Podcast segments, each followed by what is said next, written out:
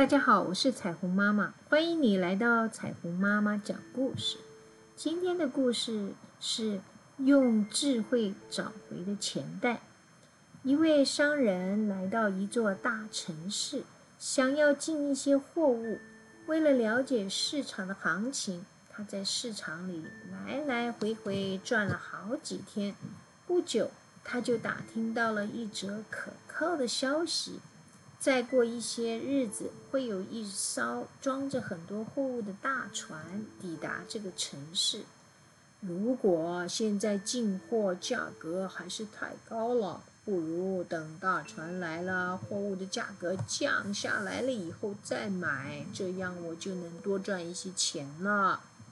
于是商人决定在城里再多待上几天。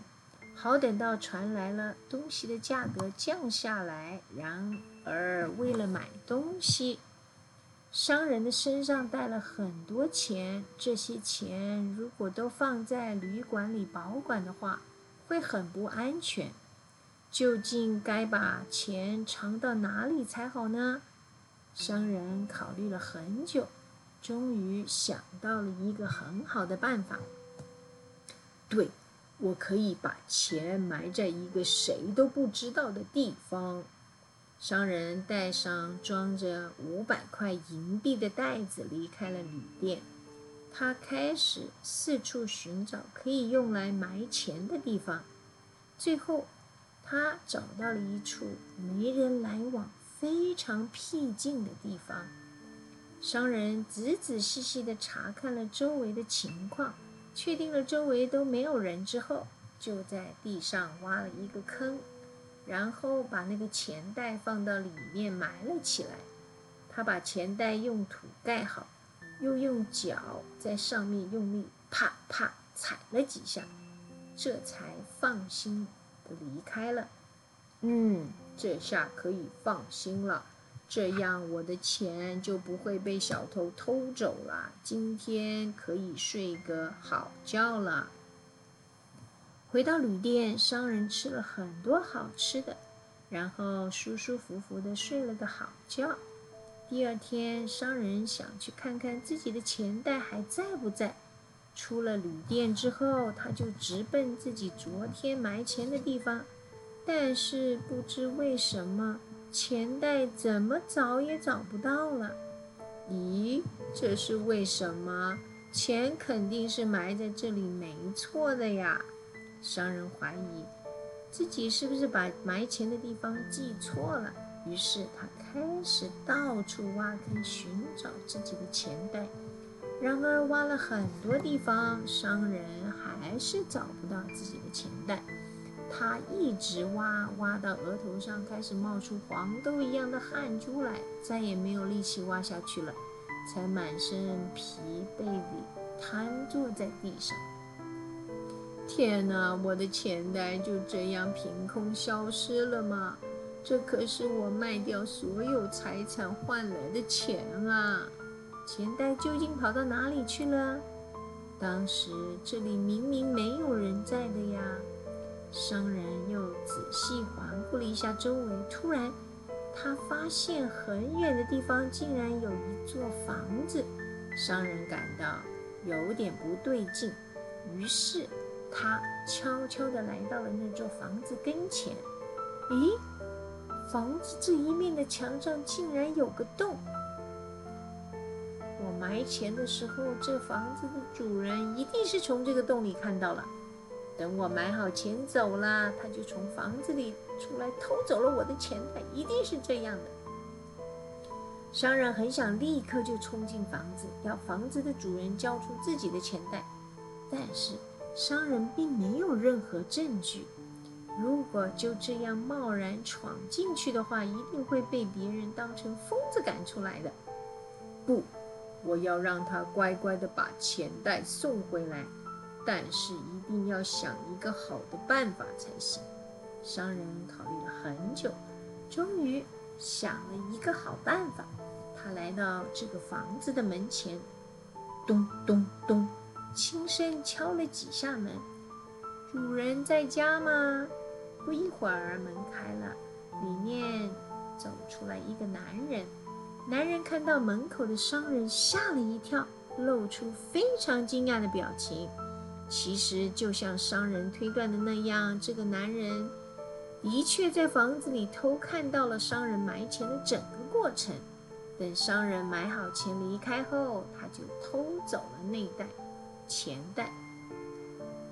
男人虽然认出了商人，但还是 的咳嗽了几声，装作什么都不知道的样子，问道：“我就是这家的主人，您有什么事吗？”商人也装作什么事也没有的说：“哎，我是一个刚从乡下来的商人。”我想住在这一座大城市里的人，头脑都应该非常的聪明，所以我想让你帮我一点小忙。房子的主人很怕商人会问到钱袋的事情，但还是故意装作很镇定的样子回答：“是吗？不知道究竟有什么事我可以帮到您啊？”商人接着说：“我是一个从很远的乡下来的商人。”到这里来是想进一些货物，但是听说几天后货物的价格会降下来，所以想过几天再买，这样比较划算。但是现在我不知道怎么样保管自己的钱袋才好。我从家里来的时候带了两个钱袋，小的钱袋里装了五百块银币，大的钱袋里装了八百块银币。我觉得这样把钱袋带在身上非常不安全，所以我把小钱袋埋了，埋在一个谁都不知道的地方。但是这个装着八百块银币的大钱袋，嗯，商人把话停了停。这时，房子的主人像等不及的样子，连忙接着商人的话说：“哎，装着八百块银币的钱袋，不知道怎么才。”办才好是吧？八百块银币的那个钱袋啊，是和五百块的那个钱袋埋在一起好呢，还是把它交给自己比较信任的人来保管好呢？主人，如果换作是您，您会怎么办呢？听了商人的话，房子的主人开始打起坏主意来了。嗯，如果运气好的话，这八百块银币也是我的了。他连忙回答商人说：“如果是我的话，我不会相信任何人。我会把大钱袋和小钱袋埋在一起，我觉得这样才是最安全的。”啊，对呀，那我现在马上回到旅馆，取出大钱袋，然后把它和小钱袋埋在一起。真是太感谢你啦！商人和房子的主人道别后，就往旅馆的方向走去。商人一离开。房子的主人就立刻从壁柜里拿出了先前偷来装有五百块银币的袋子，离开了家，先把这个钱袋埋回去，这样那个乡巴佬就不会起疑心啦。他就会把装有八百个银币的钱袋和这个钱袋埋在一起。等他买好了钱袋回去的时候。我就把两袋一起偷走，我真是太聪明啦！哈哈哈！贪婪的房子主人把钱袋埋了，埋埋在了商人之前埋的地方。